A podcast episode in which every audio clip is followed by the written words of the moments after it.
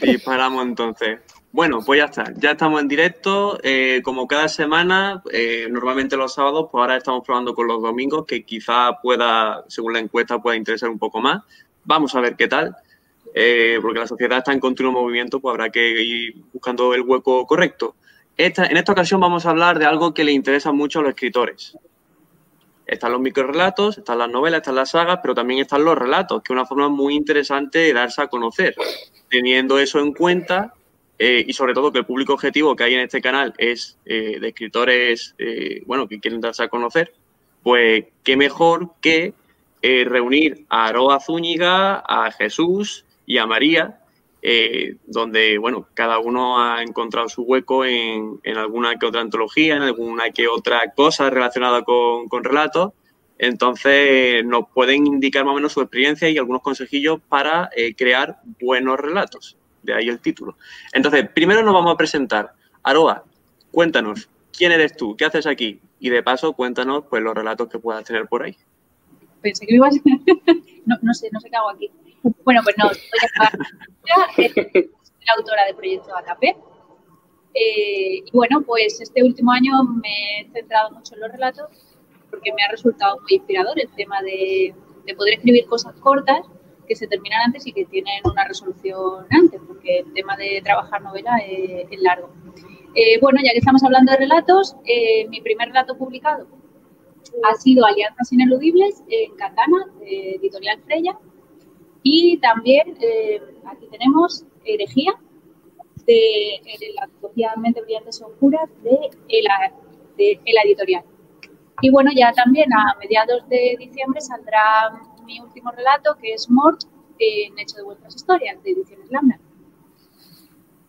Ok, vale, pues eh, cogiendo la palabra Lafnar, pasamos a JP Sánchez. Voy a ir jugando un poco con los muteos, ¿vale? Eh, por si se escucha algún sonido de fondo. Pero bueno, coméntanos, Jesús.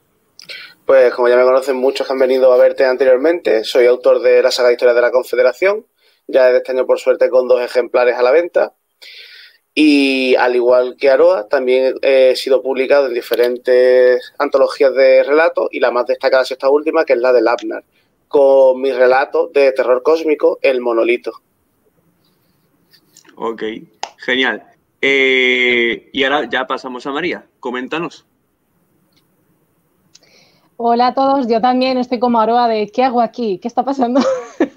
Nada, es, es coña. Es, eh, por cierto, muchas gracias por haberme avisado de si quería participar, que me ha hecho mucha ilusión. Eh, yo, bueno, quiero ir por orden porque yo el primer relato, a ver, yo tenía escrito, pero que se hayan publicado, el primero fue Érase otra de villanos, que es una antología que está en Lectu, entonces el primer relato que publiqué fue ahí. Tengo otro en una antología solidaria animalista que se llama Faunimalia, que, que bueno, esto fue en 2019 que me contactaron de que iba a haber una convocatoria y demás y si quería participar. Entonces me animé y, bueno, fue una experiencia muy chula para la hora de, empezar. Y estoy preparando una antología de relatos propia mía para Amazon y luego ya comentaré otra cosa que va a ser como la primera vez que lo comente, que también tiene que ver con otra antología. Hay, hay novedades, hay buenas que enriquezcan el directo. Ok, bueno, ya nos han saludado algunos como María Tiscar Guerrero Ortega, F Vivo, un asiduo del canal, eh, Antonio Jiménez y el Resito TV, otro asiduo del canal. Vale, entonces, eh, vámonos ya a zambullir directamente en lo que serían eh, las preguntas. Porque, bueno, teníamos que presentarnos, comentar qué relatos teníamos, que ya realmente lo hemos unido con la presentación, eh, una, la siguiente pregunta en realidad sería pues la lógica, definir qué es un relato, pero mm, a fin de cuentas no sé, creo que se entiende más o menos que es una historia como más condensada, si una historia tiene un mensaje pues que sea eh, más condensada, que no sea tan complejo, que sea tan sencillo, que eh, en la extensión que te dan puedas lanzar lo que quieras dar. Para ello habrá que recortar pues, o personaje, o trama, o complejidad de los mensajes, pero bueno, no sé si alguno de vosotros quiere eh, enriquecer un poco qué es un relato o dar alguna pincelada o algo, porque creo que tampoco no tiene mucha complejidad. Pero si alguno de vosotros tiene algo, eh, que lo diga ahora o que haya para siempre, o pasamos ya a la siguiente pregunta, que es ya la, primera que tenía pensada.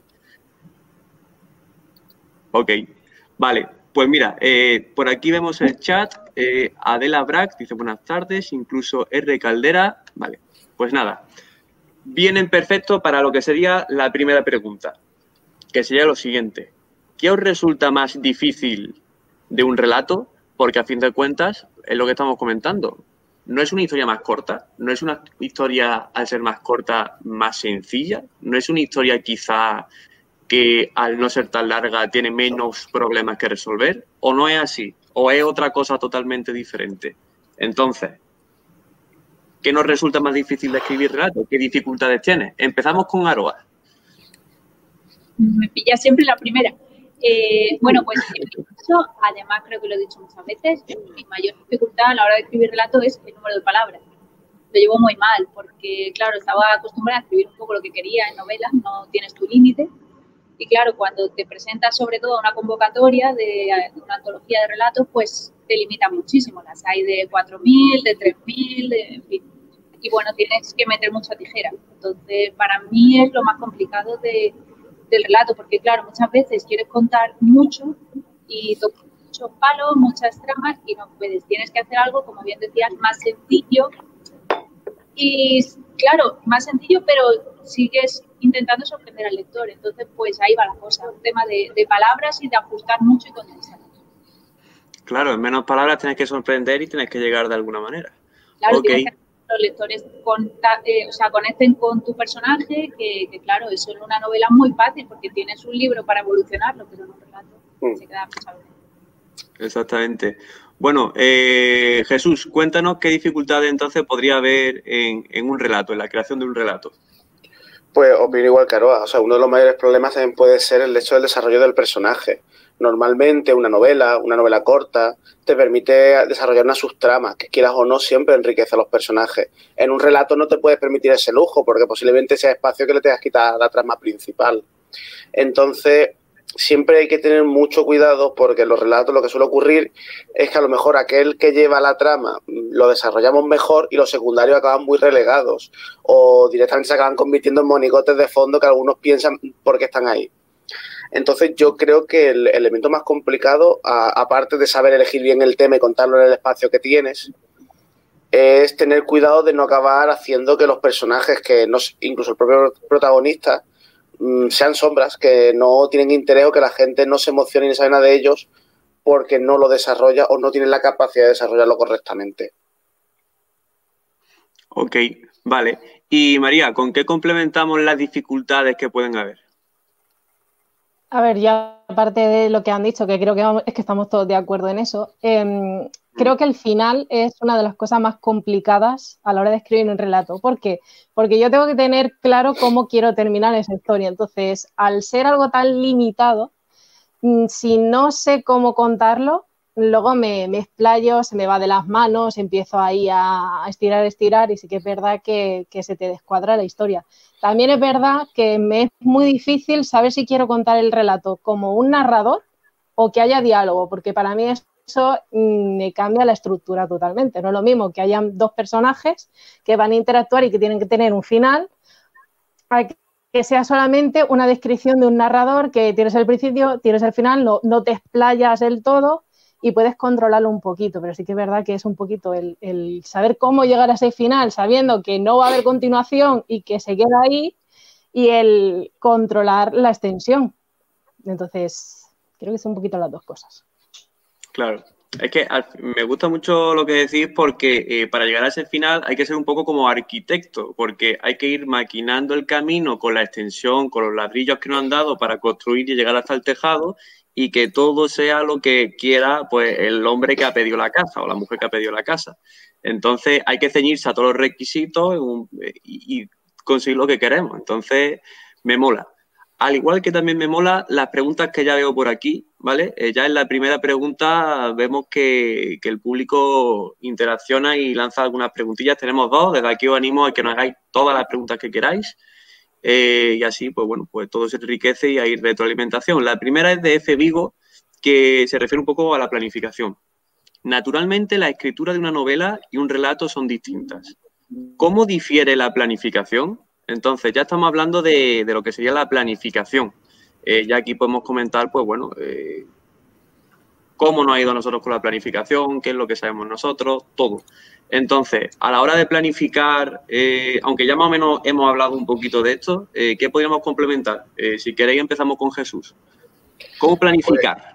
Pues, yo, la verdad, que lo que es mi planificación a la hora del desarrollo de un relato como de una novela es muy parecido. Yo siempre hago lo mismo una línea temporal en la que marco los sucesos más importantes que me han ocurrido durante la novela, una tabla de personajes en la que intento desglosar el aspecto, carácter y elementos básicos que tengo que tener en cuenta de ese personaje y quizá una pequeña tabla de datos a recordar porque son elementos que o pueden ser nombres complicados que puedo olvidar con facilidad lo que sea o algo que tiene que estar siempre presente.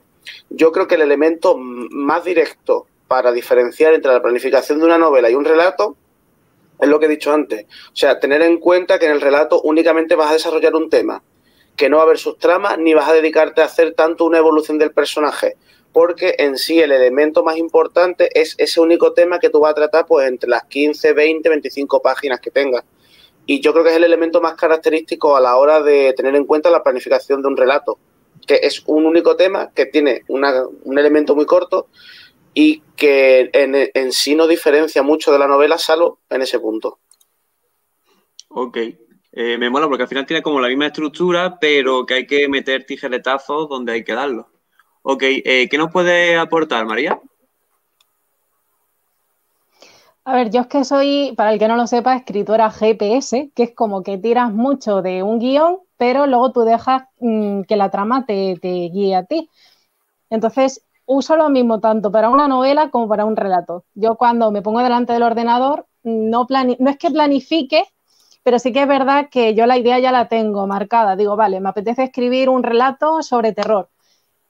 Pues eh, busco las bases que a mí más me llaman la atención en el terror. Por ejemplo, yo tengo una fijación enorme con manicomios y niños.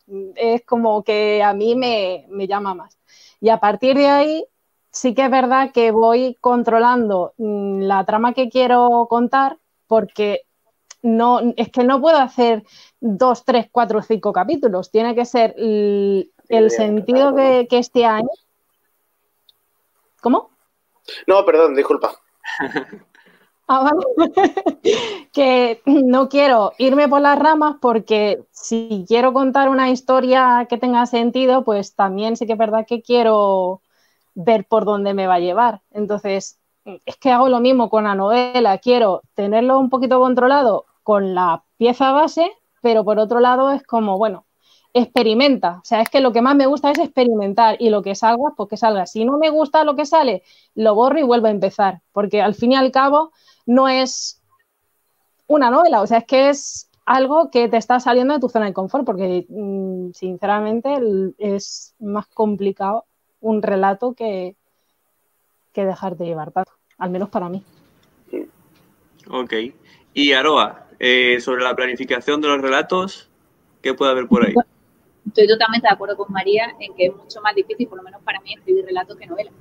Eh, yo en mi caso, como soy una escritora brújula 100%, eh, a mí lo que me gusta es crear el world building y los personajes y luego más o menos los dejo interactuar sabiendo cuál va a ser el fin de la novela. Entonces yo me muevo en ese mundo. Sin embargo, en el relato, como estamos hablando, es mucho más concentrado. Sí que tengo que delimitar muy bien eh, cuál es el inicio, cuál es el final y qué va a pasar de por medio, porque claro, no lo puedes dejar a la imaginación del momento, ni a lo que quieran los personajes, ni a, ni a la ambientación. Entonces sí que lo tengo muy puntualizado, o sea, muy, muy marcado, muy seleccionado de antemano lo que voy a escribir me hago el guion en la cabeza y mm, párrafo a párrafo más o menos sé lo que tengo que ir poniendo. O sea, ya le he dado muchas vueltas antes a la cabeza para que todo cuadre. Eh, yo últimamente de vez en cuando eh, lo que has dicho de párrafo a párrafo me ha eh, despertado un recuerdo, porque yo últimamente utilizo como cada párrafo para, con un motivo. Este párrafo va a avanzar la trama o va a implicar esto, este párrafo otro, y lo voy como partiendo en párrafos. Imagino que quizá, que quizá el relato eh, podría ser algo similar, ya que está todo más condensado aún, entonces cada párrafo tiene que tener su porqué. Claro, el relato mucha, mucha disciplina básicamente para no irte por las ramas o no centrarte en descripciones ni nada. Tú tienes que lograr mucha ambientación con poquitas palabras y que todo lo que digas y todo lo que contenga el relato sea relevante. Exactamente. Ok, pues eh, vamos con la siguiente pregunta, que aquí hay gente realizando preguntas por el chat, que es de R. Caldera, que nos pregunta lo siguiente. ¿No es más importante en el relato el mensaje que cuentas que el resto de elementos? Es decir, más importante el relato del mensaje que el resto de elementos. Eh, vamos con eh, María en este caso, que sería la primera. Disparamos. Roberto ha ido a pillar luego contaré algo donde Roberto también está implicado, o sea que esto ha sido traición. Eh, yo creo que sí, no, o sea, bueno, es que depende del relato, porque sí que es verdad que hay, hay historias que si tú quieres contar, por ejemplo, como los que yo tengo, que hay por en medio una enfermedad, ese, es, esa base es lo más importante que todo eh, lo que puedan meter secundario. Pero hay otros relatos que se tienen que complementar. O sea, es que mm, ya digo, yo no es que piense que una cosa sea mejor que otra o que una cosa sea más importante que otra, pero mm, sí que es verdad que también hay relatos que no es un personaje protagonista el que te está hablando, a lo mejor es una emoción o un sentimiento, a lo mejor es la alegría la que te está hablando. Y la base pieza de, de todo el relato es cómo una persona siente la alegría. Entonces, es que depende de tú lo que quieras enfocar en un relato y lo que quieras contar. Porque o puede ser una cosa o pueden ser las dos. O sea, es que es, complicado. Claro, es que hay, muchísimas, hay muchísimas formas de contar historias y cada una tiene su, perspectiva, su enfoque. Eh, ¿Algo más que indicar? Eh, que te, he cortado en verdad, sin querer. No, no, no, que es, que sé que me quiere hacer sufrir con las preguntas. De, de, hecho, aquí Roberto dice, esa pregunta ha dolido. Así que no, no, no sé si sería a, una que ha salido ya o no. Ok. Eh, vale, pues continuamos con Aroa, eh, sobre lo que sería el relato, el, eh, relato que cuentas. Que, ¿No es más importante el, mensaje que el resto de elementos? Yo me voy a meter un poco en terreno pantanoso y la verdad es que no lo tengo muy claro, pero voy a decir que para mí lo que difiere, por ejemplo, del cuento o la fábula con respecto al relato es precisamente ese. O sea, si tú quieres que sea un mensaje que quede para la posteridad, pues entonces eso yo lo, etiquetaría más como cuento, ¿no? Es un mensaje que tú quieres transmitir en poquitas palabras. Bueno, pues esta es la moraleja. Sin embargo, el relato no tiene por qué. Puedes leer, no sé, un relato oportunista en el que no ocurra nada y el mensaje simplemente sean dos mujeres tomando café eh, o un de la Inglaterra del siglo XVIII. ¿no? sé, o sea, puede que no tenga ningún mensaje, simplemente es por, por ocio, es una historia y, ya está. Muchas veces intentamos buscar mensajes donde no los hay. Claro. Ok. Y Jesús, coméntanos. A ver, yo considero que lo que es el elemento del mensaje en un relato siempre es muy importante, sobre todo para que calen más hondo. Obviamente, como ha dicho ahora, es verdad que hay relatos que no tienen por qué tener un mensaje. Por ejemplo, el cine está plagado de ejemplos palomiteros que son acción, palos, golpes y tiros. Punto.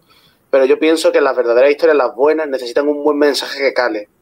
Pero a la hora de determinar qué elemento es más importante en un relato, al igual que en cualquier historia, yo haría una pregunta que es, ¿qué es más importante cuando tú ves una historia? Que, o sea, ¿os atreveríais a ver una historia con una narrativa aburrida, pero unos personajes muy interesantes? O una historia que tuviera una narrativa muy interesante, pero que sus personajes fueran un coñazo que no llamaran para nada la atención. O sea, para mí no existe ningún elemento más importante que otro. Creo que todos tienen un equilibrio que debe mantenerse porque si alguno cojea, el relato lo acaba haciendo, o la historia, la película, lo que sea, y la gente puede perder el interés en él. Ok, sí, al final, eh, si una historia cojea de algo, hace que, que se rompa. A mí me gusta siempre eso, en plan, hacerlo todo mixto, en plan, equilibrado. Ok, eh, vale, pues vamos a la siguiente pregunta, que hay otras cuantas más, también de Roberto. Pienso que el relato es un lugar perfecto para experimentar. ¿Lo hacéis en vuestros textos o sois más de seguir las estructuras típicas y generales? Yo aquí eh, me tomo licencia de responder, yo sí, yo me gusta experimentar y al final los experimentos se hacen en pequeñas tomas. No vas a dedicar a lo mejor un mes, bueno, no, un año o medio año en un experimento. Normalmente vas probando a ver cómo sirve, aunque bueno, una novela o saga también puede experimentar. Pero yo creo que al final un relato, al ser más pequeño, al ser un aquí ahora, eh, ayuda más eh, a, eso, a lo que es la, experimentación. Pero bueno, eh, coméntanos, creo que sería, creo que ahora mismo estoy un poco perdido. ¿El siguiente sería María de nuevo? No, no. Aroa, ¿no? Creo que es Aroa. Da igual, el orden, el orden de los patrones El orden, exactamente. Disparamos con Aroa. Yo sí, además me gusta mucho ponerme retos cuando escribo relatos y aprovecho eso para hacer cosas raras. Por ejemplo, en el de Mort, que lo va a publicar ahora Lamnar, en Hecho de Vuestras Historias, me propuse no ponerle nombres a los personajes. ¿Por qué? Porque sí, por hacer algo diferente ¿no? a lo que estamos acostumbrados a hacer. Eh, en otros, por ejemplo, pues he intentado tocar temas que nunca tocaría o géneros que nunca tocaría, como por ejemplo la novela histórica, en, ah, lo diré, en por ejemplo, es eso, es una novela histórica, me tuve que documentar mucho y demás. Entonces, sí, sí que intentas hacer, como bien has dicho, cosas que de otra manera no, no harías, porque no vas a estar trabajando eso un año o dos o tres o una década en una novela para que luego el resultado pues no sea el que, el tú esperas. Exactamente. Eh, Jesús, ¿qué podemos aquí aportar? Pues yo la verdad que también normalmente he tenido la suerte de que justo aquellos relatos que he logrado que hayan salido premiados, incluso ganadores, son justamente aquellos con los que he querido probar algo diferente. En el caso del Monolito, que es el relato con el que he conseguido entrar en la antología del Abner, fue mi primer tanteo con lo que sería el, horror cósmico. Yo suelo escribir ciencia ficción pura, el estilo space opera, pero lo que es la narrativa de Lovecraft siempre me ha fascinado, me encanta. Y mira que son libros densos. Y quise probar a hacer algunas cosas que fuera parecida a la suya, pero introduciendo algo más de diálogo, algo más ligero que se aleja de ese estilo. O, por ejemplo, eh, última, eh, llevaba dos años que empezaba a sentir cierto interés por lo que sería la novela en los universos apocalípticos, mundos destruidos, elementos más filosóficos, personal, y probé un relato que se llama De lo que no se puede hablar. Y tuve la suerte que de entre 150 relatos, el mío quedó el segundo para el certamen de la Terbi del año pasado, diciéndome que era un relato que era muy curioso y muy llamativo, porque hablaba de una ciudad sumergida en el que estaba controlada por un elemento religioso. Y eso me, me dio el valor para hacer un proyecto mucho más grande, que Subacua, que es de este mismo universo, y es un libro de casi 400 páginas que espero que pueda seguir adelante pero digamos que para mí sí, los relatos son un momento de exploración, de prueba. Quizás yo no me he alejado tanto de, mi género o lo he, le he dado pinceladas de terror o simplemente me he ido a un subgénero del mismo, pero pienso que los relatos muchas veces hay que probarlo porque al fin y al cabo, que puede ser un mes, y puedes incluso, como me ha pasado a mí, descubrir que un subgénero de que escribías, de lo que escribías te gusta mucho más que el género que escribías hasta el momento, o que se te da mejor, o que se te ocurren más ideas. Ok, mola. Eh, se me han ocurrido varias preguntas. Eh, hago un pequeño paréntesis. Eh, me ha molado mucho eso que ha dicho Jesús, de que te has basado un poco en Lovecraft, mm. pero te has querido distanciar un poco de él para ser como, como hay que ser también original, ¿no? ¿cómo, has, ¿Cómo has intentado tú conseguir eso? De parecerte o, inspirarte un poquito, coger algunas cositas, pero siendo mm. tú mismo. Principalmente tengo la suerte de que es un autor que me gusta mucho, entonces he leído muchísimos de sus relatos, casi todos los que he podido, y he ido cogiendo aquellos elementos que considero que a día de hoy atraen a más lectores, como es ese terror que se intuye, que durante la historia siempre te va dando pinceladas, te va hablando, pero no lo ves. Pero, por ejemplo, en el caso de Lovecraft, él, la mayoría de sus relatos son, diciéndolo mal y pronto, tochos. Él suelen ser cartas, notas, diarios, cosas que se van entregando para que otra persona los lea. Entonces, eso yo sé que es un estilo que a mí personalmente, por ejemplo, me gusta, pero yo sé que hay mucha gente que no, que le aburre o le parecería muy pesado. Entonces, lo que intenté coger es un elemento más ligero, como es el hecho de poner diálogo, narrativa, que es algo que Oscar no suele usar. Obviamente, a mí me queda mucho para tener que ver lo más mínimo con un autor tan grande, pero he intentado simplemente poner mi granito en un universo que, sinceramente, a mí me ha apasionado mucho me ha gustado muchísimo y que me alegro que haya salido adelante. Ok, mola. Eh, María, coméntanos, eh, bueno, ¿Cómo, ¿Cómo responderías tú a la pregunta de Roberto? Vale, pues voy a aprovechar la pregunta de Roberto porque es el momento ideal, porque cuando hicimos la feria de libro online en abril, los que estábamos en ese grupo, 12 de, de los que estamos, estamos a puntito de sacar en diciembre una antología solidaria.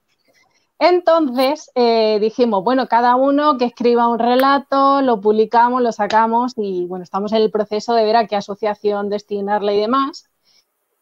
Y fue el momento ideal de decir, bueno, mm, te sales de tu zona de confort o intentas ir un poquito más allá. Pues yo suelo escribir policíaca, thriller, terror. Y dije, bueno, pues vamos a ver lo que sale aquí. Y me animé con un relato de romance mm, con una pareja un tanto peculiar. Yo en la vida he escrito romántica.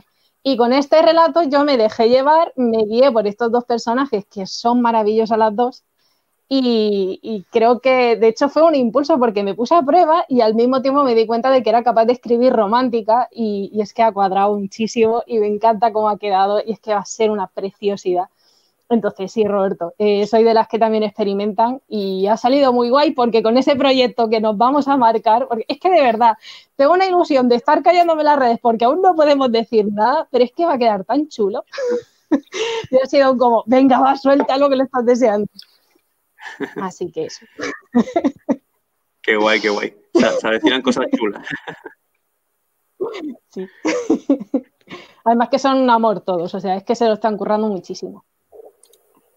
Qué chulo. Ah, y otra cosa que me puse a prueba es que la antología se va a titular 2020, no voy a decir spoiler, y cada relato tiene 2020 palabras. Entonces teníamos que ceñirnos todos a que tuviesen 2020 palabras. Entonces eso también ha sido un reto muy chulo. Ah, qué guay, qué chulo. Ah, pues ahí tiene, ahí hay algo para ponerse a prueba, ¿no? Como la experimentación. la verdad que sí. Y ya por curiosidad, aunque no sé si se podrá, si se puede decir, eh, ¿indicáis en la antología que esos relatos tienen 2020 palabras? ¿O, pues creo que sí se dirá, o sea, no sé si está del todo claro, pero molaría mucho que la idea lo pusiese de que nos pusimos todo el reto de estamos en el 2020, pues 2020 palabras, que esté esa curiosidad ahí metida. Qué guay, qué guay. Bueno, pues tenemos una experimentación chula que, que va a un destino benéfico chulo también. Ok, vale. Eh, ¿Algo más que indicar o pasamos a la siguiente pregunta, María? Yo por mí. ok, vale, pues entonces eh, pasamos a la siguiente pregunta, que sería la de pluma, tinta y papel. Buen día, si me quedo con un conflicto creativo a medio escribir, ¿qué tips recomiendan para salir de ese problema? Vale. Eh, a ver si a la. Eh, es decir, para responder esto, a ver si lo podemos. A ver, mm, para enfocar esta pregunta más lo que sería el tema del directo, yo el tip que recomiendo sería un relato. Es decir, eh, si tienes un bloqueo, no te vas a poner con una saga. Por lo cual, eh, una novela, bueno, pero un relato quizás sería algo más aquí ahora para despertar engranaje y sería más eh, un éxito más posible para motivarte y poder, y poder arrancar con eso.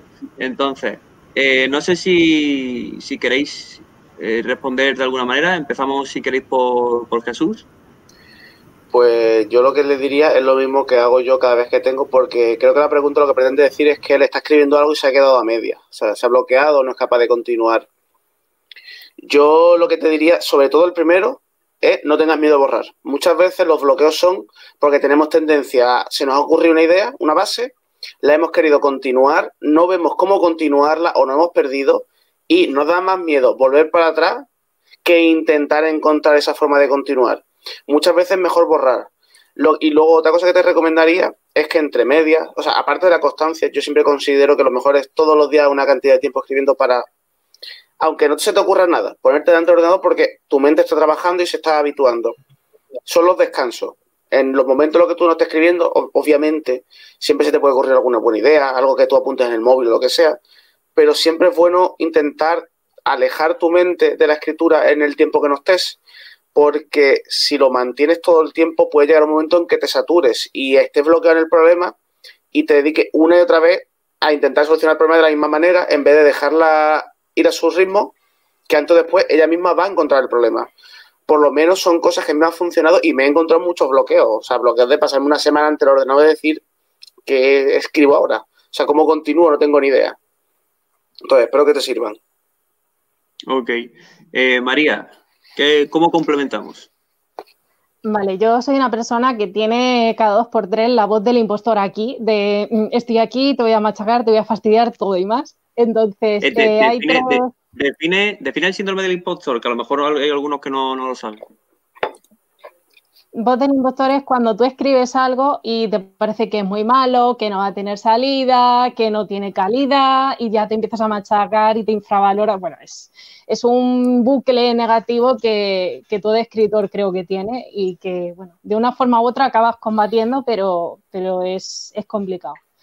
Entonces yo eh, he tenido bloqueos y a mí personalmente, a lo mejor a otra persona no, pero personalmente lo que me ha funcionado y aunque suena muy mal es primero alejarse de las redes sociales porque vas a estar viendo en las redes sociales cómo otro compañero es capaz de avanzar, cómo mm, termina sus historias y tú ya tu vocecita de jolín, yo no consigo, yo no mm, soy capaz de contar. Entonces, intentar evitar las redes sociales. Leer otras historias que no se parezca a lo que tú estás escribiendo. Intentar mm, despejar la cabeza de esa forma, porque quieras que no, al final acabas encontrando un, un punto de, de motivación y acabas sacando ideas seguro. Y otra cosa que me funciona mucho es escribir sobre cómo uno se siente. O sea, si tú estás en ese bloqueo y no eres capaz de avanzar con esa historia, puedes escribir sobre tu frustración, sobre tu agobio, sobre tu ansiedad, lo que sea. Pero sacar algo. Entonces, eh, yo son cosas que a mí me funcionan. No, no siempre de la misma forma, pero sí que son cosas que ya de una forma u otra estás saliendo de ese bache. Ok. Hago un pequeño paréntesis porque has dicho dos cosas que me han interesado. Eh, no sé, y yo me he apuntado entonces dos cosas. Eh, no sé si en la segunda me voy a repetir, pero bueno, eh, la, la diré de forma corta. La primera sobre las redes sociales, sobre alejarse, que estoy completamente de acuerdo, porque más que nada es desconecto de la historia, me conecto a las redes sociales y entonces tengo que regresar. Eh, me desconecto de las redes sociales, me conecto de nuevo a la historia y eso no se resume solo en tiempo, que también se resume al final en cansancio mental, porque conectar y desconectar, conectar y desconectar al final es un poco cansado. Eh, habías comentado sobre los logros que tienen los demás. Eh, a mí me pasa un poco del revés, es decir, eh, veo a lo mejor, a lo mejor me he tirado yo dos días sin escribir y veo un tuit que dice, bien, hoy he escrito 5.000 palabras. Y entonces digo, uff, esto me ha motivado. me, voy, voy a escribir ahora yo, pues yo qué sé, mil al menos, a ver si encuentro tiempo. Pero es curioso como a lo mejor un hecho a cada uno le, le sirve, en plan, va sirviendo de una manera u otra. Y sobre, creo que has comentado, lo que pasa es que no te escucho bien porque estaba escribiendo ya esta primera. Eh, bueno, indicar eso, que ver otras historias al final motiva, eh, es decir, eh, inspira, inspira, en el, en el sentido de que si estás en un parón lector, eh, perdón, parón escritor, yo entiendo eh, a otras historias como un conjunto de ideas, con una escritura, eh, con una estructura, que puede tener un mensaje o no, pero que al final es una historia ya hecha. Entonces eso, esa creación, eh, tú como tienes pensamiento analítico, ya que somos escritores, al final lo ves y te puede inspirar para lo tuyo. Entonces, eh, a mí siempre me gusta eso, siempre recomiendo ver historias para inspirarse y que te den ideas y salir un poquito del bache ese. Así que como tú habías comentado algo así, pues ya está, para reforzarlo. Eh, no sé si querrás comentar algo más, María. O... No, ya está, ya, ya dejo a Aroa, que le veo con ganas de, de querer comentar. Ok. Yo Respo- eh, danos, Aroa, coméntanos. totalmente de acuerdo con los dos, o sea, son los mismos consejos que daría yo cualquiera. Eh, intento leer cosas distintas, en fin, pero a mí lo que mejor me funciona es lo que ha dicho Jesús, eh, escribir todos los días. Yo tengo la rutina, entonces todos los días me siento frente al ordenador y hay días en los que escribo una frase, una frase muy sencilla, a lo mejor que no significa nada porque la voy a borrar, pero si escribes a diario y coges el hábito, el cerebro es como que se va entrenando te resulta más fácil entrar en la historia y luego, bueno, si es malo lo que has escrito no pasa nada, que ya habrá tiempo de borrarlo. Ok, vale, pues entonces seguimos por el chat. Eh, recordamos aquí el dolor de, Roberto. Eh, continuamos con Tagore Surf, eh, que dice, puede ser el relato, imagino que ha hecho una pregunta, ¿puede ser el relato como un capítulo de una novela, sin más? Creo que sería una pregunta. Mi respuesta sería que sí y no. Es decir, creo que un relato tiene que ser autosuficiente por sí mismo, tener un inicio, un final y, todo.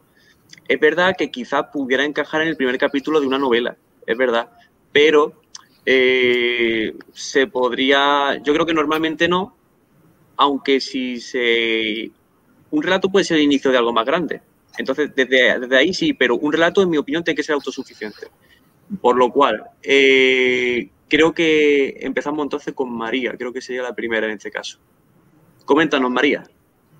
Vale, yo esto es que es, curioso porque resulta que, bueno, yo sufrí un bloqueo con el tema de la pandemia y demás, y no era capaz de escribir.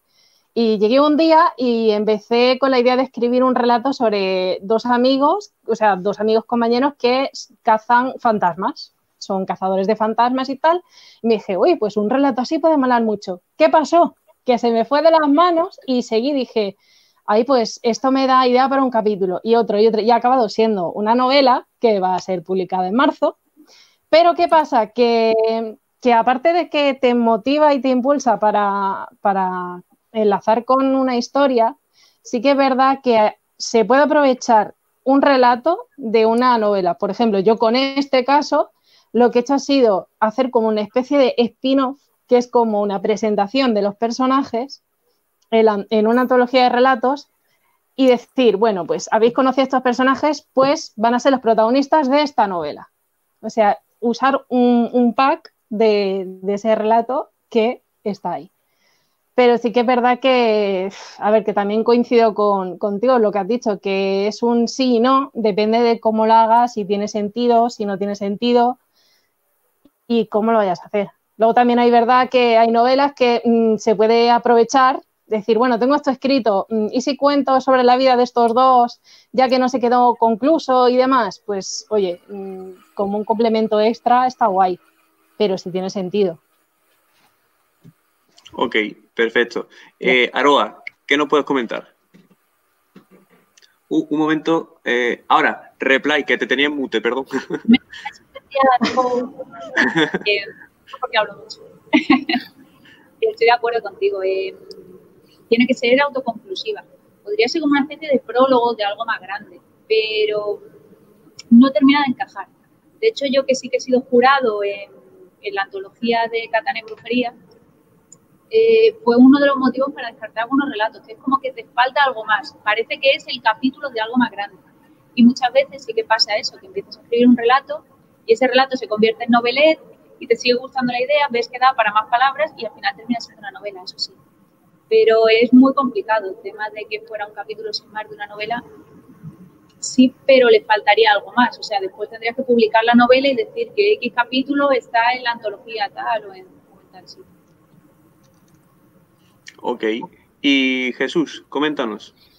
Pues no tengo mucho más que decir, aparte de lo que han dicho mis compañeras. Es que es verdad, o sea, si no consigues engancharla bien, se va a quedar siempre inconcluso.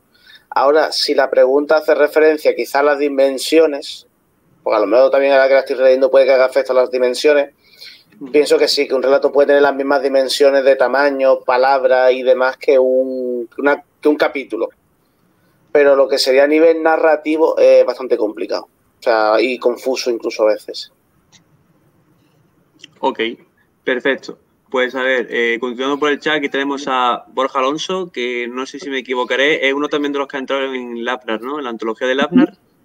Vale, pues Borja Alonso, cualquier cosa que quieras comentar, eh, ya que tú también eh, eres uno que ha conseguido pues un logro con el tema de los relatos, pues cualquier cosa te, escuchamos y, que vaya, que puedes responder cualquier pregunta. Roberto Caldera. Perdón por interrumpir. Eh, también está en la antología solidaria que vamos a sacar en diciembre. Ah, pues ah, es multiganador entonces de, relatos. Se exige una respuesta entonces suya. ok, perfecto. Eh, Roberto Caldera, ¿qué opináis sobre el reto de escritura de Ray Bradbury y su premisa de escribir 52 relatos al año como sistema de mejoría como autor? Yo no lo conocía y y no sé, eh, a ver, creo que de vez en cuando, al menos yo, cada uno tiene su forma de crear. Mm. Eh, yo, a mí me van llegando ideas, las voy acumulando y cuando tengo ciertas ideas, pues ya las descargo en una, en una novela en una saga o en algunos relatos. Pero si 52 ideas las descargo en relatos, al final no sé yo cuántas novelas o sagas haría, porque a lo mejor muchas se miran en, en, en, relatos. Entonces, pero bueno, es un, un, reto muy interesante. De todas formas, no sé entonces cuánto tiempo para escribir se me quedaría al menos a mí al año si hago 52 relatos. Eh, también habría que ver la extensión, ¿no? Cada uno te, puede decir, pero bueno, eh, ya está. Eh, creo que, bueno, pues con Aroa mismo. Aroa, coméntanos cómo responderíamos a esto. yo la verdad es que el reto no, no, lo conocía, pero que igualmente yo no creo que tenga 52 ideas al año para escribir 52 relatos, o sea, ni tiempo físico yo lo compagino con mi vida diaria al escribir, no me puedo dedicar a esto a pleno porque tampoco vivimos de esto, no podemos permitirnos el lujo de vivir de la escritura, entonces yo lo veo imposible. Ya. Ok, eh, Jesús. Hombre, yo lo que preguntaría es la extensión. Obviamente, si te piden relatos de 500, 1000 páginas, que son como micro relatos, pues lo veo posible. Si te dice que tienen que ser 52 relatos de entre 10 y 20 mil palabras, pues mm, ahí tenemos un problema, porque posiblemente no dé tiempo absolutamente nada más. Aunque debo admitir que 52 no sé si sería factible, pero llegar a hacer una buena cantidad, como sería a lo mejor 10, 15 incluso 20 relatos al año, investigando temáticas que no suelas usar, eh, narrativa, punto de vista, narrador, lo que sea diferente, creo que tiene que ser un gran método como mejoría como, como escritor, porque tiene que ayudar a ver muchas cosas y sobre todo a descubrir herramientas que antes no estabas considerando. Claro. Eh, yo hago un pequeño paréntesis ahora que estoy, pensando en lo siguiente. Considero un escritor como un constructor de historias. Entonces, una de las características de la historia es la extensión. Entonces, si ese constructor de historias trabaja mucho en extensiones cortas, se vuelve especialista en esas extensiones cortas. Entonces yo creo que ese reto quizá pudiera ser para escritores especializados en relatos. no sé, podría ser un, una opción, porque si machacas tanto eh, al año 52 relatos, eh, al, final, al final no puedes ser especialista en todo. Eh, no sé, es un, algo que se me ha venido a la cabeza. María, ¿qué nos puedes comentar sobre esto?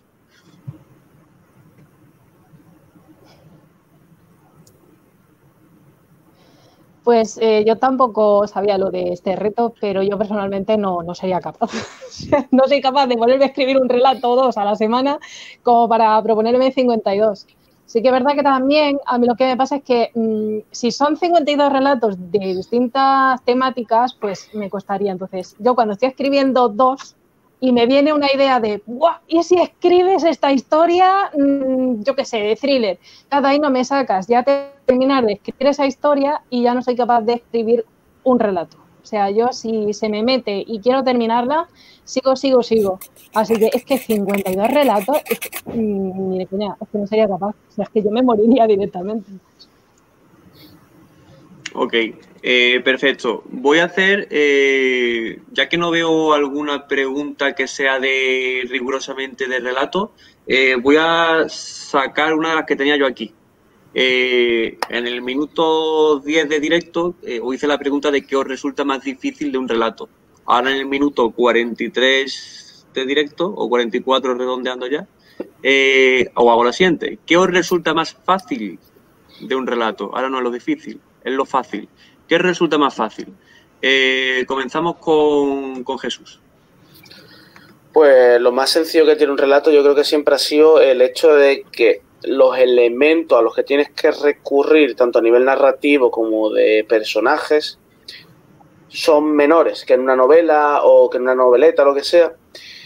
Y te tienes que centrar únicamente en uno, dos, tres, quizás cuatro personajes y una única historia, un único mensaje. Por lo cual, para mí ese es el punto más sencillo porque con que tengas la idea base, con que tengas el elemento desde el que tienes que ir tirando y sepas más o menos cómo son los personajes o cómo quieres desarrollarlos, no tienes que hacer mucho más, no tienes que tener en consecuencia una subtrama, no tienes que tener en cuenta tanto una evolución, porque normalmente en un relato es raro que un personaje evolucione o al menos lo haga lentamente, una evolución más, más rápida, más marcada. Entonces yo creo que el hecho de que estés directamente, o sea, que la dirección sea única y que los elementos sean tan pequeños, o sea, sean tan pocos, facilita porque no tienes que estar preocupándote de otros elementos que en una novela o en una historia de mayor dimensión tienes que tener siempre presentes. Ok. María. Yo, yo estoy muy de acuerdo con lo que ha dicho. Además que mm, me encanta con los, eh, los relatos, ponerme a prueba con, la historia que quiero contar. Mm, seguramente que todos conoceréis lo que son los daditos estos que tú al azar los tiras y el dibujito que te salga, pues intentas experimentar, pues eso es lo que yo suelo hacer muchas veces con los relatos, que son, no se te ocurre nada o te apetece mojarte aquí a lo loco, cojo los daditos, los tiro y, lo que salga de ahí sale.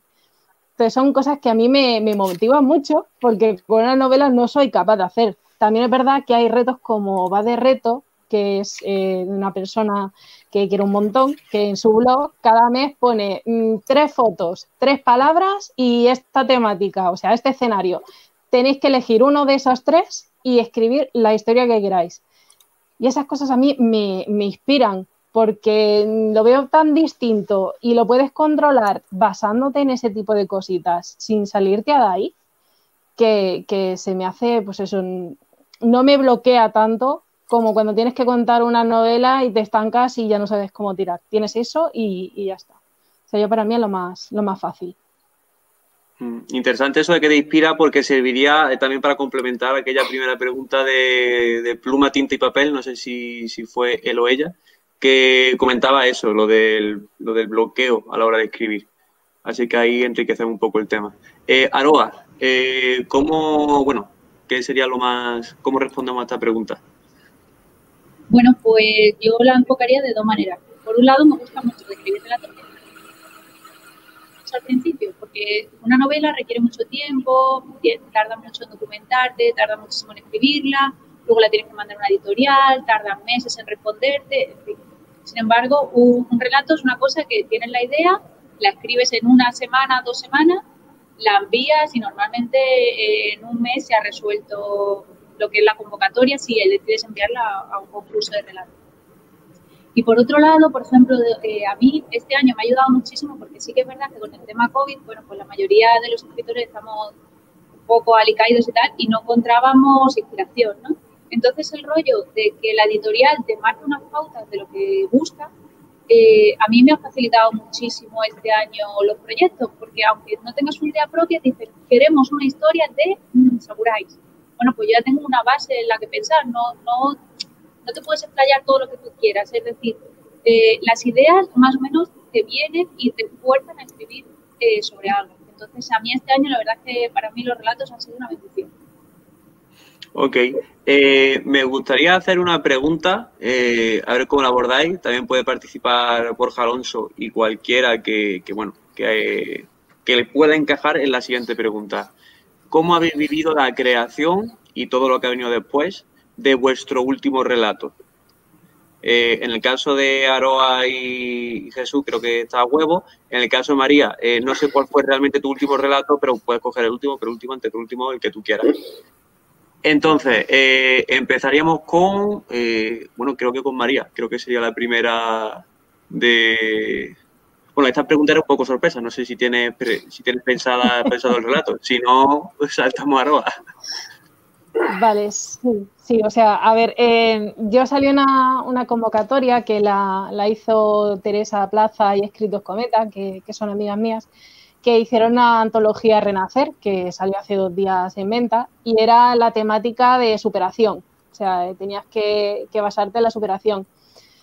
Y yo usé esa inspiración a la hora de escribir un relato que fue el último que yo he hecho, que es de, de, una mujer que tiene Alzheimer, pero no está contado desde su punto de vista de ella, sino del marido. Y lo he hecho de tal manera que quiero contar cómo se puede superar la enfermedad sin tener que dar lástima, sin tener que, recurrir a lo de siempre de vas a llorar, no. Sí que, te, sí que te toca la fibra porque es un tema bastante delicado, pero que te da la, sensación de que se puede salir, de que se puede buscar una salida a eso, que, no hay que tirar la toalla. Entonces, creo que ha sido un relato que aparte ha sido un reto totalmente a nivel, eh, no sabía ni cómo contarlo, porque es algo que da mucho respeto. Y lo iba a presentar a la antología, pero me lo voy a guardar también para, para otra cosita que tengo por ahí. Pero yo creo que es, que es ese, la inspiración que me salió del último escrito. Ok, mola eso de crear relatos porque, es decir, eh, yo, por ejemplo, las novelas que no voy publicando eh, a corto plazo, es decir, se van acumulando y las voy presentando. Pero claro, si vas creando relatos, vas eh, acumulando mucho más y entonces estás como jugando partidos en muchos lados al mismo tiempo, por así decirlo. Así que eso me mola, decir, guardar y, disparar luego. Eh, ok, pues Aroa, coméntanos eh, cómo experiencia de tu último relato. Bueno, y lo que vino después. Mi último relato eh, que os puedo contar, porque pues, no, hay relatos de los que todavía no puedo hablar, es Mort, que lo seleccionaron para la antología de vuestras historias de Edición Y bueno, era una idea que tenía por ahí en un cajón olvidado de esto que empecé a escribir porque me gustaba mucho la, la idea, era así como un mundo distópico, no muy lejano, eh, un poquito thriller, en fin. Tocaba muchos temas de, porque yo al igual que, Jesús soy de escribir eh, ciencia ficción más tipo space opera, más aventura, y quería algo más oscuro, más negro, porque bueno, había leído las novelas de mi compañero escritor Pascual de Elegido y tal, y dije, ah, pues yo quiero escribir algo como él. Y bueno, pues fue eso, fue la experimentación, marcarme algunos retos y demás. Y luego, por ejemplo, en el caso del ABNA, es que la, convocatoria era totalmente libre. Eso me despistó mucho porque digo, si hago ciencia ficción, seré la única, la, gente que va a enviar. Que... Y bueno, ahí me quedé, me quedé en, mi propio, en mi propio terreno, ¿no? Porque creo que hay que saber sacar chispa a, lo que tú tienes. Pero, por ejemplo, ese, el mantener también mi estilo me vino muy bien en el de Katana, la antología de Edición Estrella, porque mantuve en el mundo samurái en la ciencia ficción y ahí sí que fue mucho más, más original en ese aspecto. Ok. Eh, eh, ¿Algo más que indicar, Aroba? Sí, yo, Vale, aquí hago un pequeño paréntesis para Borja Alonso que dice, en cierta manera estoy haciendo el reto que han nombrado antes, es decir, imagino que es el de Ray Bradbury. Así que lo único eh, que hice fue alargarlo un poco, corregirlo y mandarlo. Aquí es ya eh, cuando me pierdo, es decir, porque dan 52 relatos, eh, lo de Ray Bradbury. si no quiere comentar cualquier cosa, Borja, pues, pues lo comento. Jesús, coméntanos. Pues curiosamente mi último relato no ha sido el monolito. O sea, el monolito es un relato que en cierto modo escribí hace un año o año y medio. Y tras ver esta convocatoria lo que hice fue revisarlo, adaptarlo y modificar un poco, porque obviamente cuando uno empieza a escribir, eh, cuando ya pasa un año y medio, dos desde la última vez que tocaste algo, como que lo ves con otro ojo, sabes que tienes que tocarlo o hacerlo de otra manera curiosamente, el último relato que escribí fue justamente en el que tanto tú como yo, Carlos, participamos, participamos del transportador, que en mi caso fue uno que se llama El pecado del errante, que es, una, un relato, aunque se supone que es más novela corta ya por las dimensiones, que mm. se encuentra dentro de un mundo apocalíptico.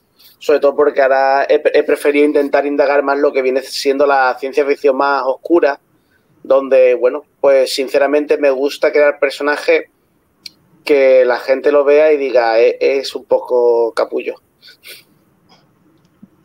Ok, eh, vale.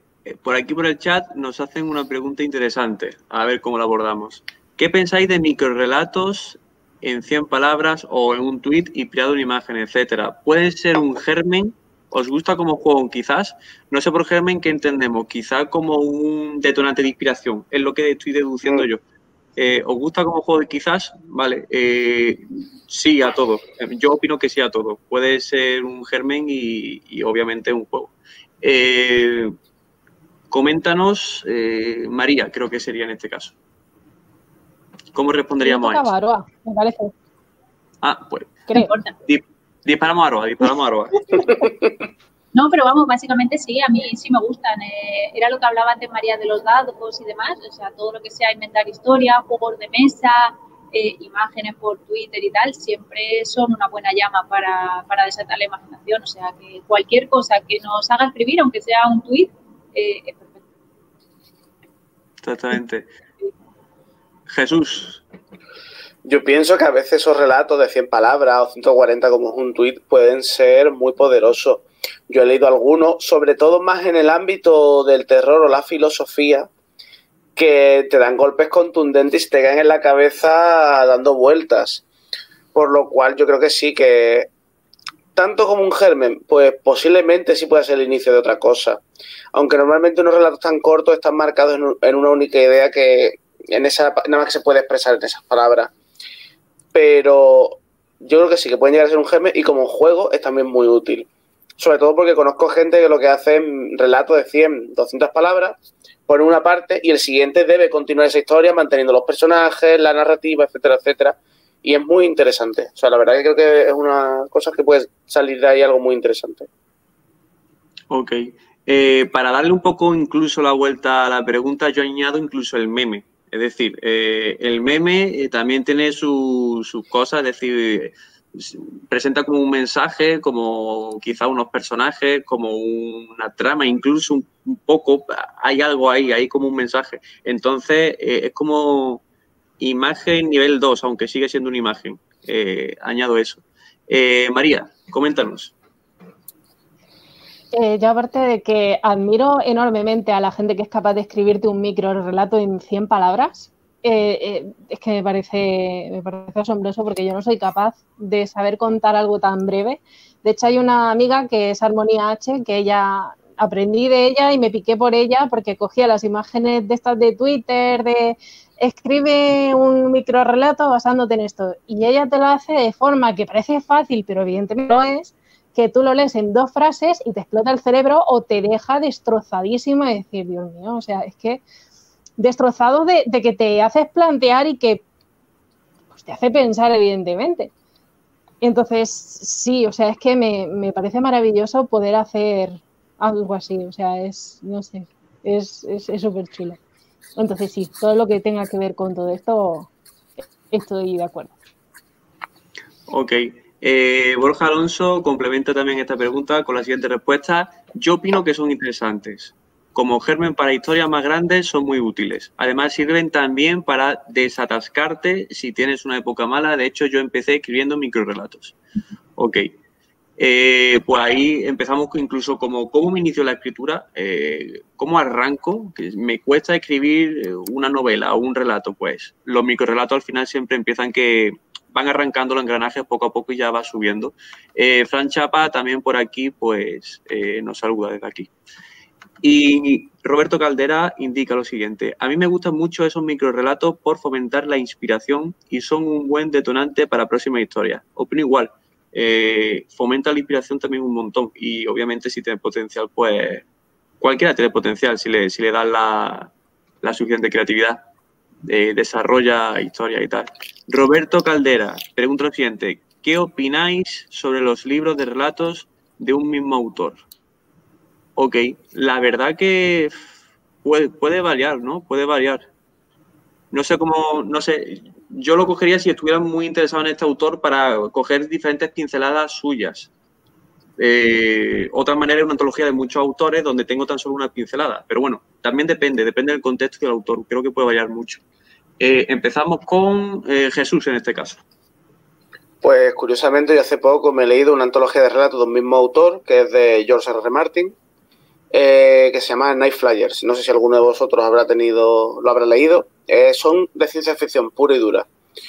Personalmente van variando, algunos son de una ciencia ficción más oscura, más relacionada al estilo del terror cósmico, otros se centran más en una ciencia ficción muy emocional, o algunos incluso simplemente intentan mostrar la naturaleza del ser humano en, un entorno diferente. Por ejemplo, hay uno que a mí me encantó personalmente, que es igual que, o sea, basándolo en Estados Unidos, allí los grandes empresarios y demás tienen mucha tendencia a irse los domingos a jugar al golf entre ellos para así hacer nuevos tratos, avanzar en la empresa y llevarse bien entre ellos.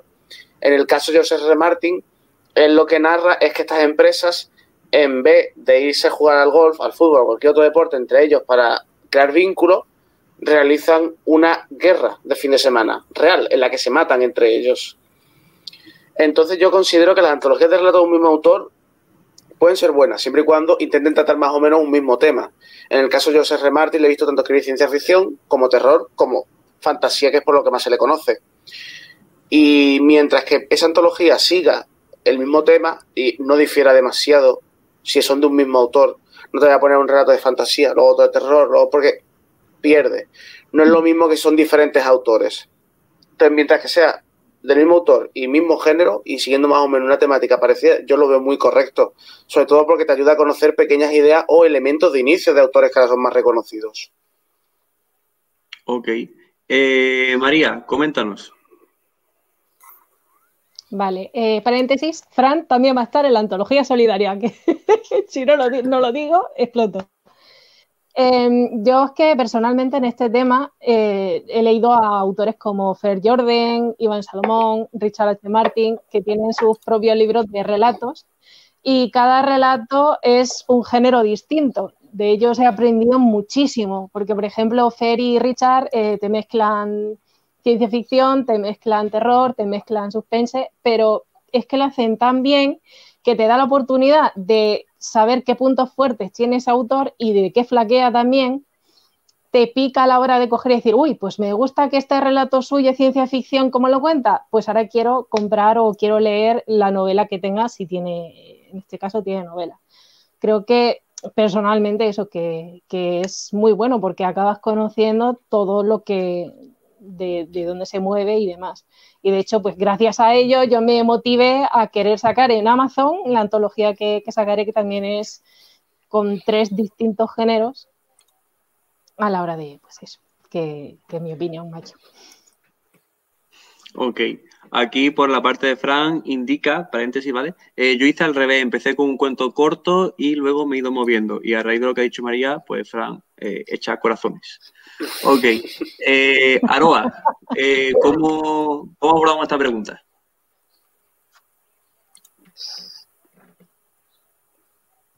¿Cómo opina, eh, ¿Qué opináis sobre los libros de relatos de un mismo autor? Uy, espérate. Eh, la, la tienes otra vez. Te tengo en mute. Ahora. Ahora, ahora. Escúchame. Eh, nada, estaba comentando eso, que es un poco complicado porque eh, a nivel comercial, ¿vale? Eh, suele pasarnos que cuando nos gusta un autor no leemos su relato, ¿vale? Casi nadie empieza conociendo al autor por su relato. Entonces, si eres un autor novel que está empezando, es muy difícil eh, que a alguien le dé, puede pasar, ¿eh? Y seguro que, va bien, de un mismo autor. Pero suele pasar eso, Ay, pues a mí me gusta George R. Martin, pues me voy a leer los relatos de este señor. O me gusta Tolkien, me voy a leer los relatos.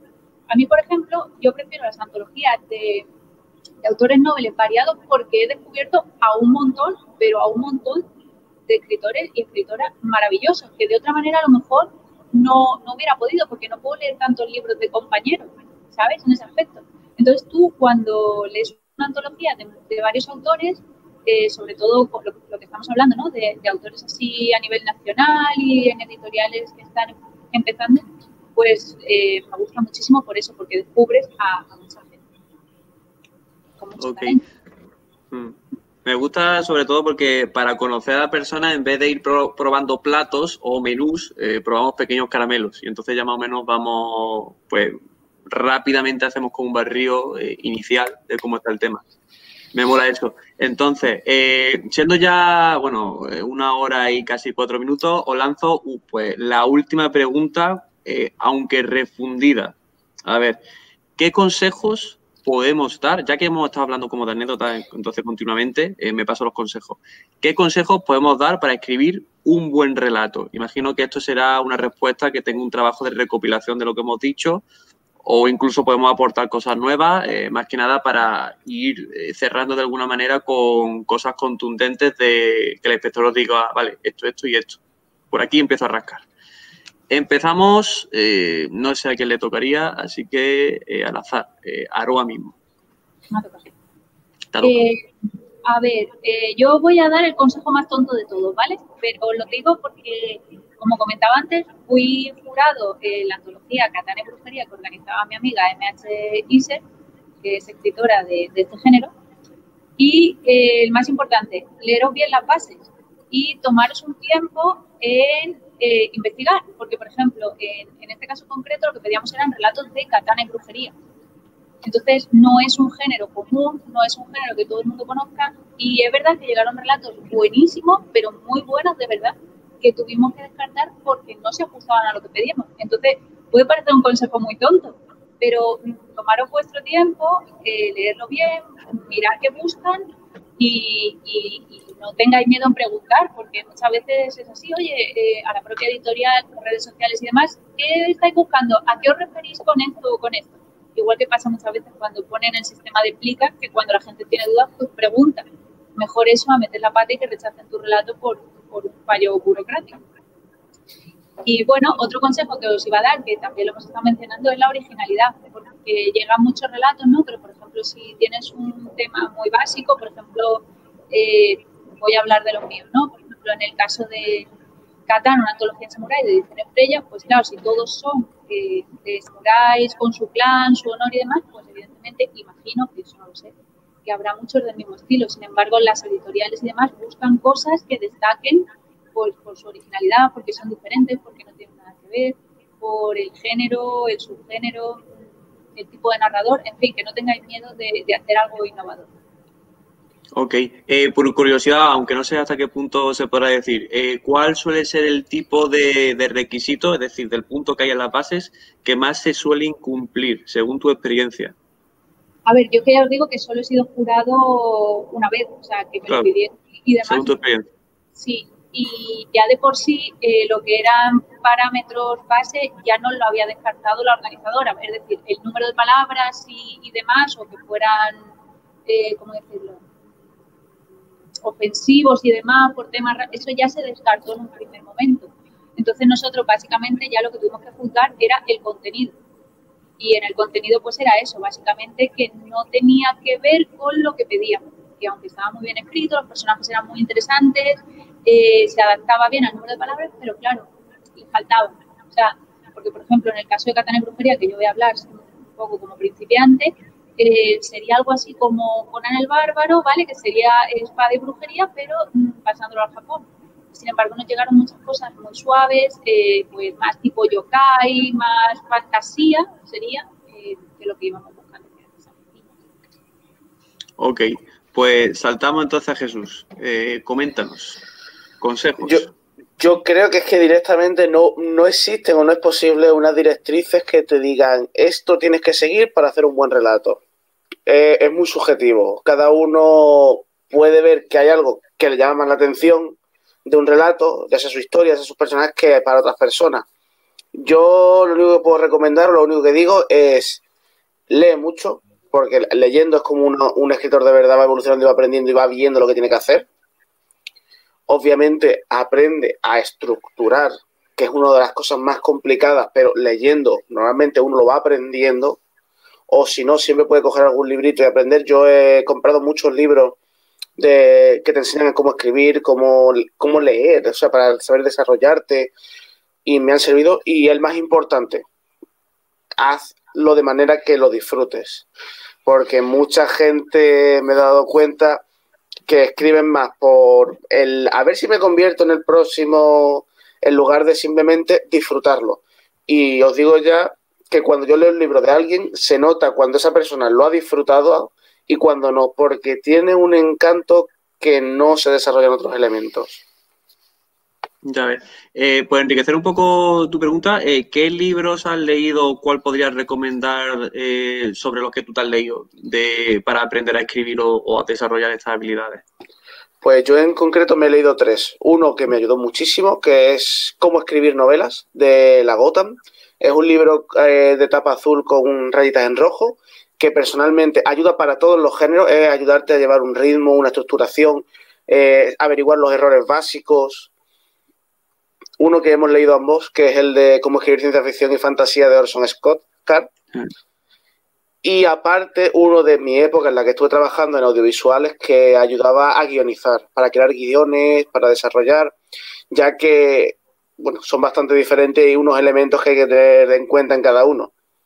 Y son los tres libros que yo me he leído. Aparte, he tenido la suerte de dar clases con diferentes profesores de literatura que me han ayudado, pero en concreto son esos tres. Y el de cómo escribir novela, o sea, cómo escribir ficción, de la Gotham, lo considero un libro para mí de mesa. O sea, lo tengo siempre ahí, me lo habré leído tres o cuatro veces y se lo recomiendo a cualquier persona que quiera escribir, obviamente.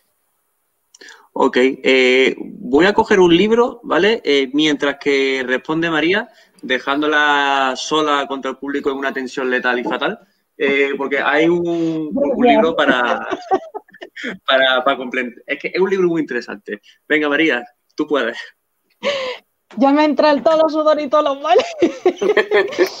Eh, bueno, añadiendo lo que ha dicho Aroa de, lo de ser jurado y demás, Teresa me dijo que, en su convocatoria tres cosas simples eran añadir tres palabras y le llegaron relatos buenísimos, pero que no aparecían esas tres palabras. Entonces, que puede ser muy bueno, pero si no están cumpliendo con esas normas, es que corres el riesgo de, quedarte fuera y es, es, una putada hablando mal y pronto.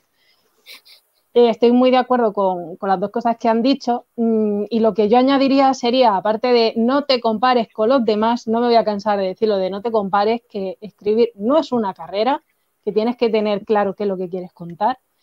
Y en un relato, sobre todo, saber dónde quieres que esté el ganche de la historia, sea, el, punto fuerte, cómo lo quieres transmitir y es que llevarlo con calma, o sea, es que mm, es algo tan complicado que no, no gana nadie yendo a prisa y corriendo, porque también he leído cosas que se nota que el escritor tenía esas prisas de quiero acabar, quiero acabar, y no llegas a conectar con esa historia, y sobre todo con un relato que estás leyéndolo, lo terminas y te quedas como, vale, aquí me falta, me falta texto, me falta material para yo empatizar con lo que me estás contando. Entonces, es un poquito eso también. Ok, vale. Está, bien hecho. Eh, añado yo eh, el libro.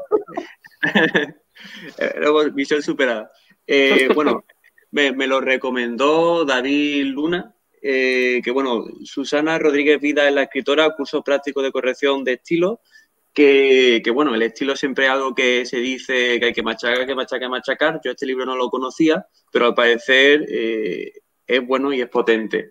Eh, leyendo un poco el índice tienes cosas como, bueno, la tilde, la puntuación, las mayúsculas, ¿vale? Pero ya pasamos a cosas como las cacofonías, ceugmas y truncamientos, ya eso busca la definición por ahí, los verbos, los anglicismos, eh, barbarismos y solecismos, y bueno, síntesis y bueno, tiene, tiene bastantes cositas interesantes que, que pueden servir para relatos, recomendaciones de estilo, ¿vale?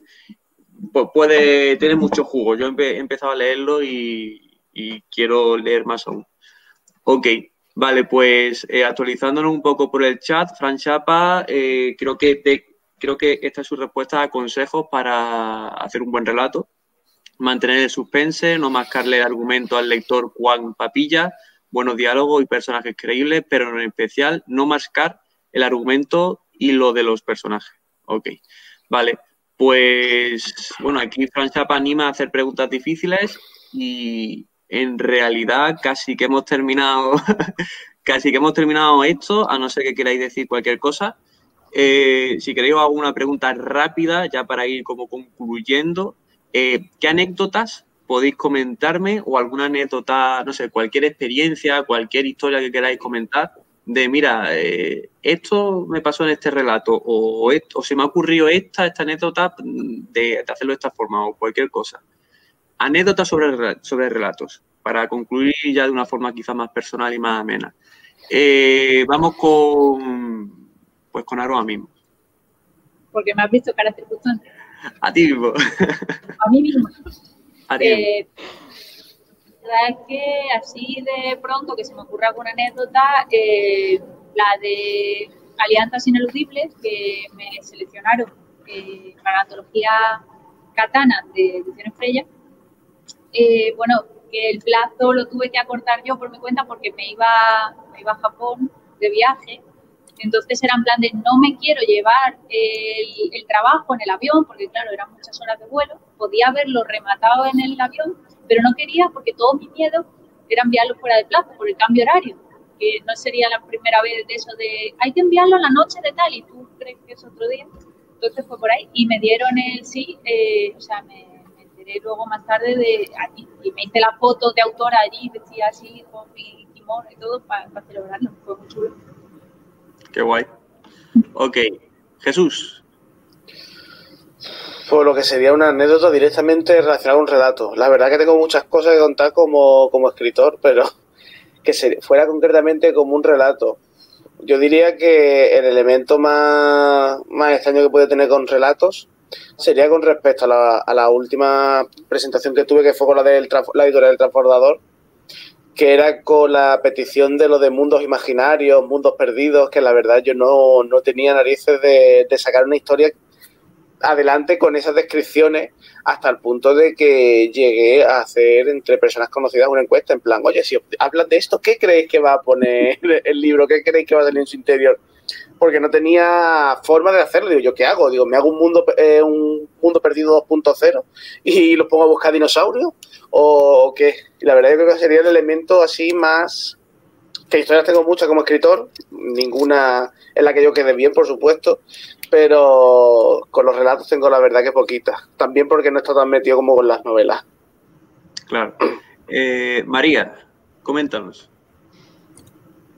A ver, yo, yo esto no me lo voy a cansar de decir, que darle las gracias a Roberto Caldera porque cuando yo me iba a presentar a la antología de Eras otra vez villano, venía de un bloqueo tremendo, de un momento bastante complicado de no soy capaz de escribir, nada me gusta, eh, una situación difícil y cuando me iba a animar a escribirla, pues llegué tarde. Llegué tarde, estaba, pues no sé si faltaba un día o era ese mismo día que cerraban el plazo.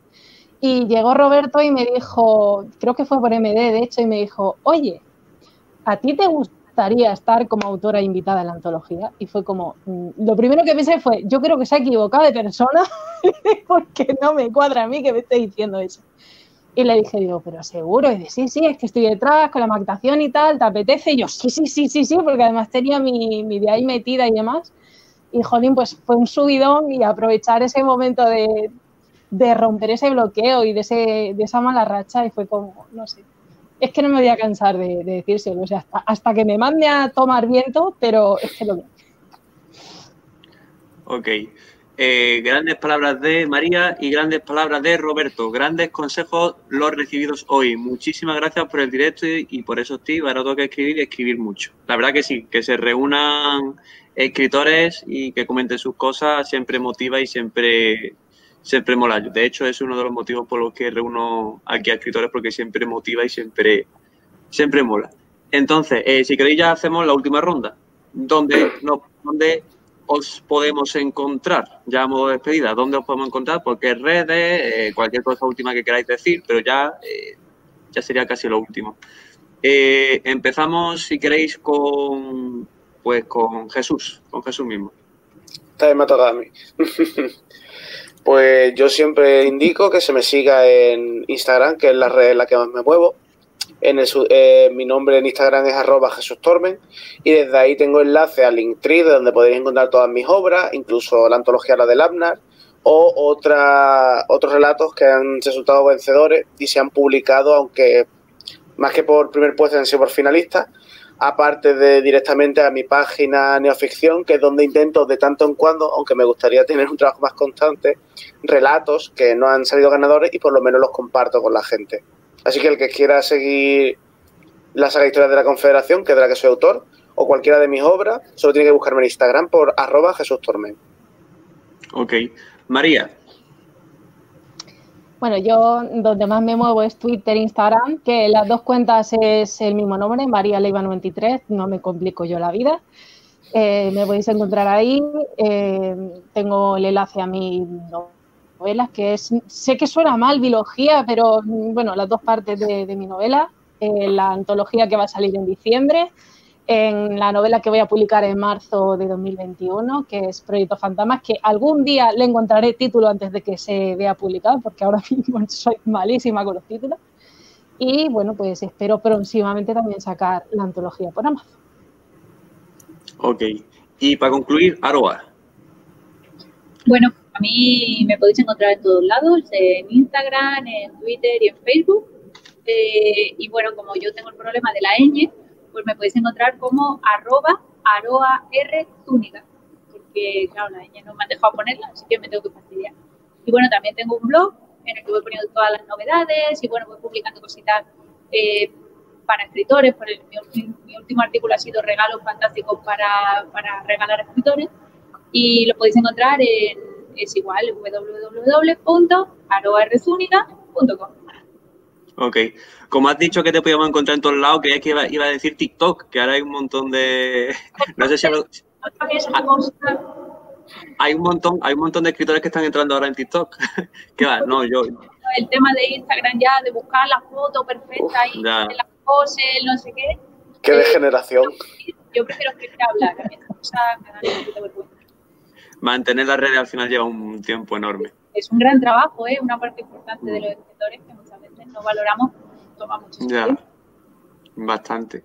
Ok, bueno, pues ya con esto eh, hemos hablado de los relatos, hemos hablado de nosotros y hemos pues respondido al público. Así que considero que ha sido un buen directo y, ya está. Cada la próxima semana pues habrá más directos diferentes en los que os, animamos a los que estéis. También hay, bueno, un podcast de vez en cuando. Es, eh, hay un retraso a lo mejor de 10 directos, pero semanalmente también vamos eh, cogiendo el audio y metiendo en podcast estos directos.